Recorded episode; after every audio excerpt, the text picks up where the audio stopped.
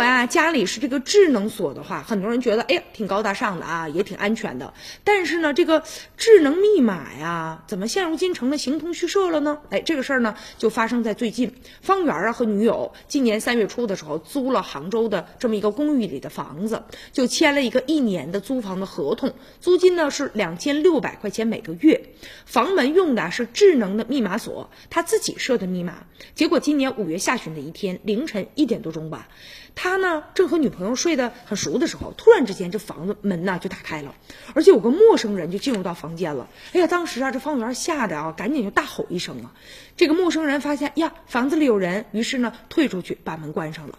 这小情侣觉得不太对劲儿啊，咱们自己设的密码，怎么可能有人打开我们的房子呢？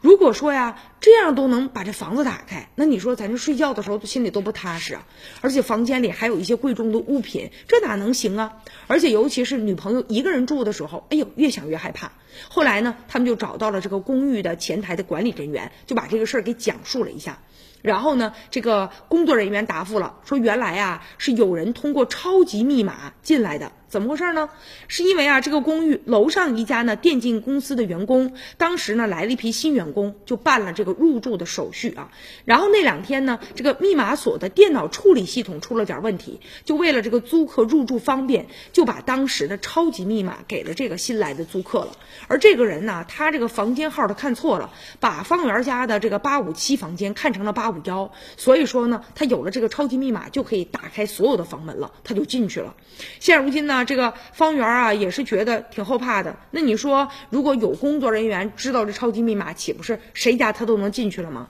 但是呢，工作人员也解释了，说呀，你比如说用那个钥匙的话，呃，如果一个租客走了，他们要把这个钥匙收回来，然后在这个过程当中啊，可能也会存在一些安全的隐患啊。所以说呢，啊，现在用的这个超级密码啊，也是极少人。管理人员才能用的，但是呢，这个房间的密码嘛，都是租客他们自己设置的，通过 A P P 自行修改属于自己的密码，他们认为啊，相对来说还是比较安全的啊。但是呢，在一些管理混乱的这个长租的一些公寓哈，确实啊，这个密码这个问题也是让很多租客最为担心的。好，以上就是今天的全部内容，感谢您的收看，明天同一时间再见。